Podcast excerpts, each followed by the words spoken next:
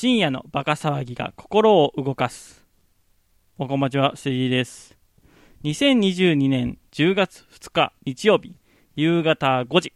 私は、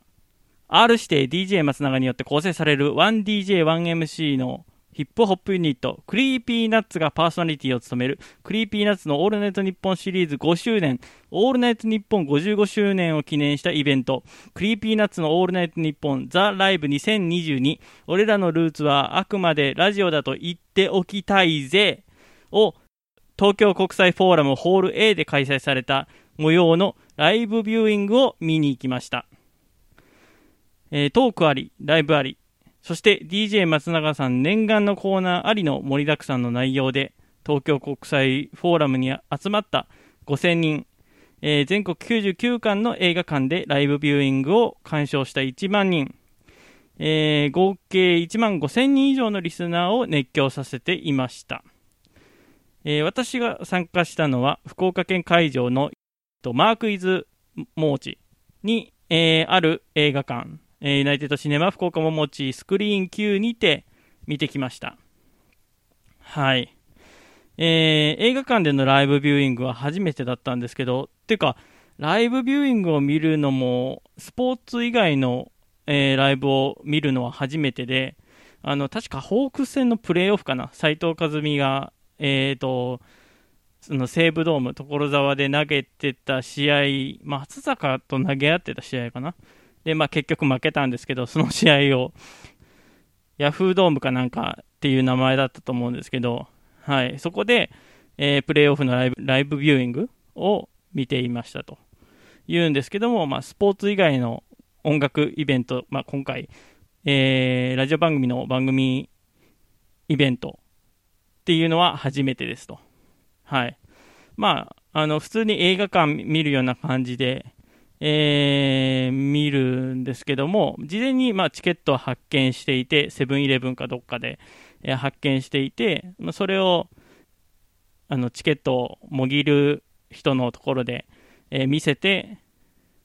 えー、入場するっていう感じですね。はい。で、ああ、そうですね。まあ、その、見せる前に、あ、これ飲み物なんか買っていって、は、買って入っていいのかな入っていいのかなっていうのを周りキョロキョロしながら見てたんですけども、なんか買ってる人とかいたんで、あ、普通に買っていいのかと思って、えっ、ー、と、ペプシコーラを買って入場しました。はい。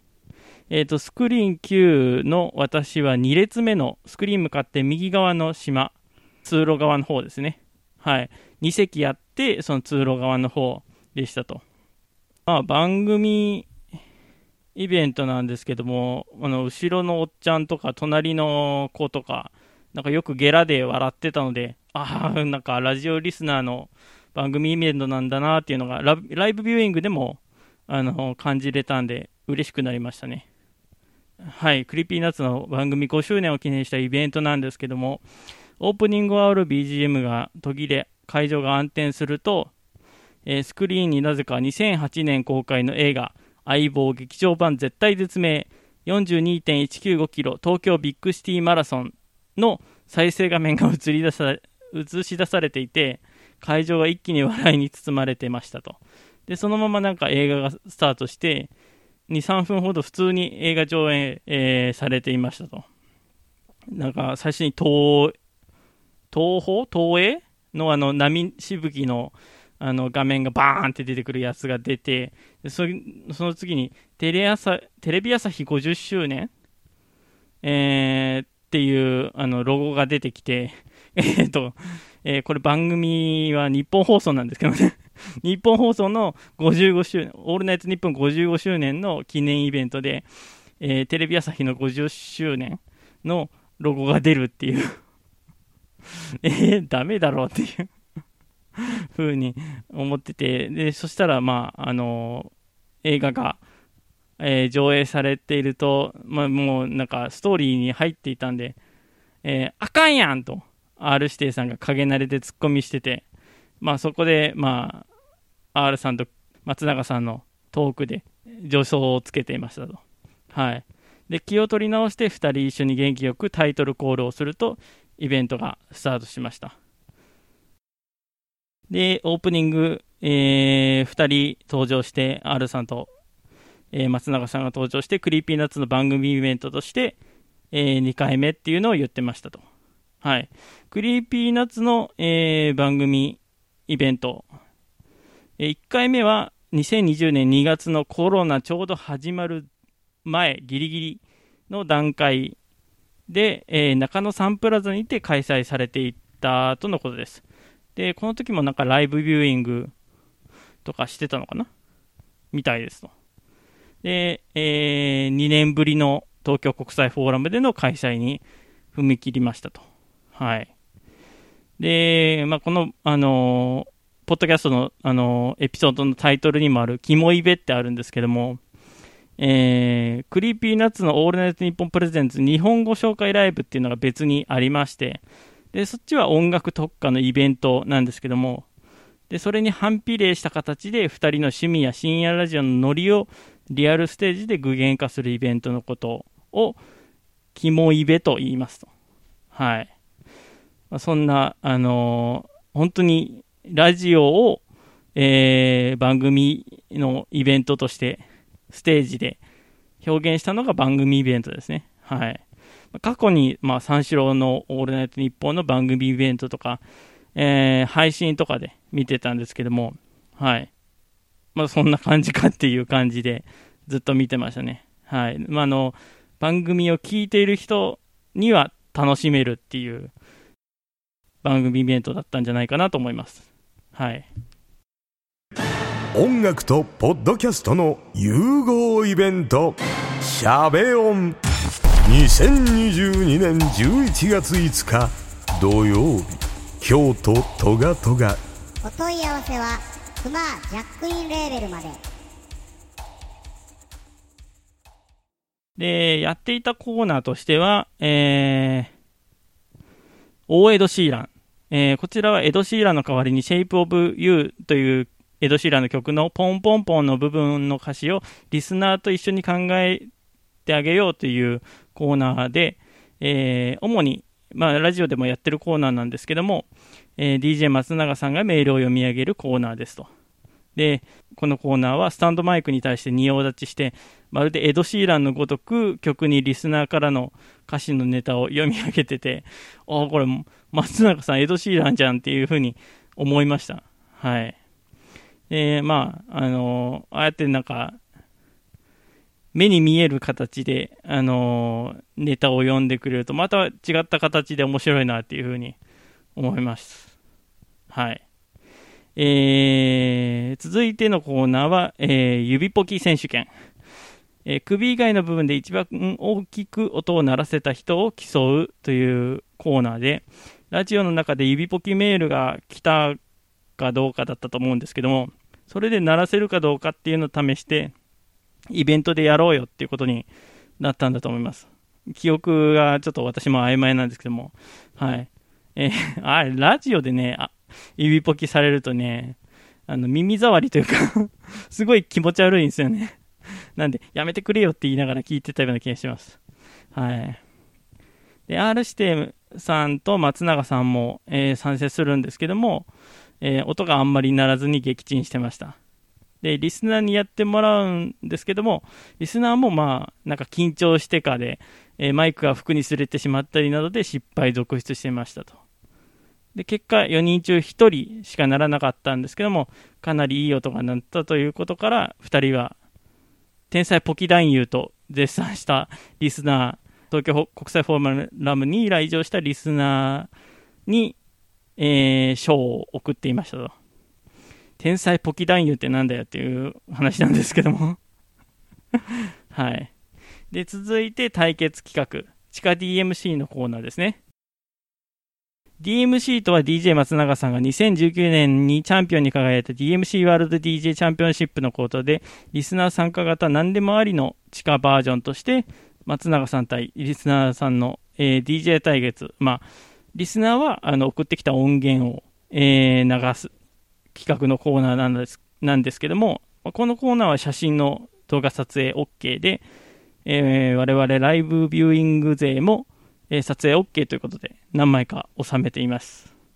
はい。えー、地下 DMC ということで、本家シードのエントリーナンバー1の DJ 松永さんも参加していて、DJ ターンテーブルさばきを見せていましたと。はい。松永さんのその DJ ターンテーブルさばき、しかと動画に収めましたんで、はい。余裕のある時、時間のある時に、見直してみたいなと思います。マジであの、あの、つまみを高速でフィフィフィって意味があるんかっていうぐらい あの、回すんで、すごいいいですもんね。はい。で、リスナーから寄せられた音源も傑作揃いで、えー、R さんも絶賛してましたと。はい。まあ、わかりにくい方は火曜の、あの、星野源のオールナイトニッポンのジングルのコーナーみたいな感じだと思っていただいて結構ですと。はい。程度はそ、あの、こっちの方が低いっていう ディスってはないですけど、はい。バカだなっていうね。はい。星星野源のオールナイトニッポンは、えー、Spotify 単独配信してますので、ぜひお聴きくださいと。えー、続いて番組でおなじみの、えー、コーナー2つ目。ギャル・オブ・ザ・デート。えー、ゾンビになったギャルが何を言ってるかをリスナーに送ってもらうコーナーをやっていました。番組イベントということもあって、特別演出としてステージや客席にギャルゾンビが出現して、えー、ギャルゾンビがさまよう狂気的な空気が醸されていましたと。はい。で、まあ私はあの、そっちが気になりすぎて、ネタが全然入ってこなかったんですけどね。はい。で、最後に、えー、対決コーナー、えー、R 指定さんと、えー、松永さんが対決していましたと。えー、以前番組で水谷豊が紅茶を高いところから入れる紅茶ギャグで現場を和ますというニュースを取り上げたことを挙げて、紅茶ギャグ対決と題して、えー、左手にカップ、右手にポットを持ってどれだけ離して紅茶を入れることができるのか、えー、その距離を競っていましたと。え、まあ紅茶ギャグじゃないんですけどね はい。で、その一連の対決の後、どこからともなく、そんなつまらない企画、おやめなさいと、シッタの声が聞こえまして、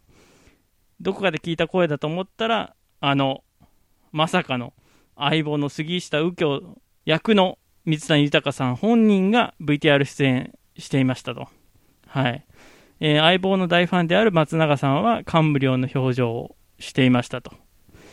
えー、まあ、その VTR の中には、寺脇さん、寺脇康文さんも登場していましたと。はい。相棒シーズン21は、えー、10月12日水曜日夜9時からテレビ朝日系でスタートですと、しっかりアピールしていました。はい。えー、この番組イベント、最後はライブパートがありまして、えー、 Creepy Nuts 2人で、えー、ライブを盛り上げていましたと。えー、かつて天才だった俺たちへ、パッと咲いて散って灰に、えー、堕天、えーと、アルバム収録曲の友人 A、えー、 Bad Orangez、えー、のびしろ、最後によふかしのうたという、えー、セットリストで、えー、パフォーマンスしていましたと。えー、松永さんは水谷さんの VTR 嬉しかったなと感想を語っていて、R さんはこれからも Creepy Nuts のオールナイトニッポン、そしてオールナイトニッポン自体も楽しんでくださいとメッセージを伝えていましたと。はい。もうなん、もうあの、まさか、まあ、ライブビューイング越しですけども、えー、最後、こんな5曲も、6曲か、6曲も贅沢に、 Creepy Nuts のライブが見れるなんて、思っても見なかったんで、もう、なんか最後に夜更かしの歌が聴いて、あーっていう感じで、よかったですね。はい。で、最後はラジオイベントらしくお送りしたのは、R 指定と俺で締めていましたと。曲です。このラジオの出来とし、ステディが網聞いてる曲の紹介することで、全国のステディで出てかれてるござい、ご注意ください。アニメ夜更かしの歌オープニングテーマ、クリーピーナッツで、打点。この番組では、お便りを募集しています。詳細文に記載のメールフォームから、ラジオネームとメール本文をご投稿願います。また、ツイッターハッシュタグ、SS ステディでも募集しています。SS はアルファベット大文字で、ステディはカタカナでお願いいたします。皆さんからのお便り待っております